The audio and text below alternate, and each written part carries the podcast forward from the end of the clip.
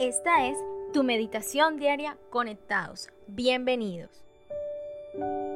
Segunda carta de Pedro, capítulo 1, versículo 3.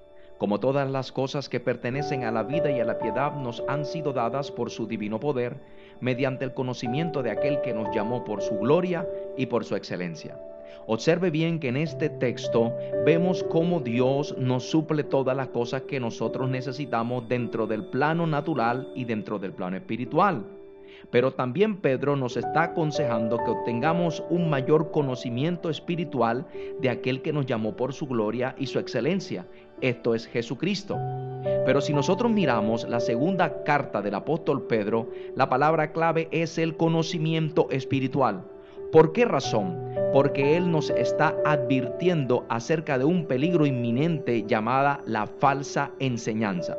En la primera carta de Pedro se describe al diablo o a Satanás como un león rugiente porque el tema de la carta es la feroz persecución que estaba a punto de sobrevenir a toda la iglesia. Pero en la segunda carta de Pedro, Satanás es una serpiente buscando engañar.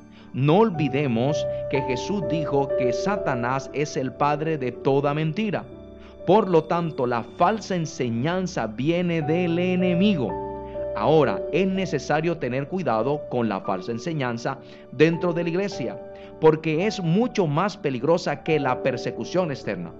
De hecho, el apóstol Pablo le advirtió a los líderes de la iglesia primitiva que tuvieran mucho cuidado con la grey y con el redil de acerca de los falsos maestros que se iban a introducir dentro de la congregación y muchos iban a ser desviados por medio de la falsa enseñanza.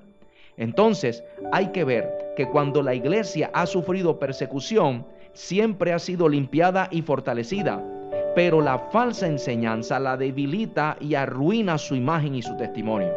Por lo tanto, la única arma para luchar contra la falsa enseñanza dentro de la iglesia y de las mentiras del enemigo es la palabra de Dios. Por eso si usted es un hijo de Dios, tiene que armarse con la palabra de Dios, tiene que predicar la sana doctrina, tiene que hablar la palabra tal cual como está escrita, porque de eso es lo que enfatiza Pedro en cuanto al conocimiento espiritual.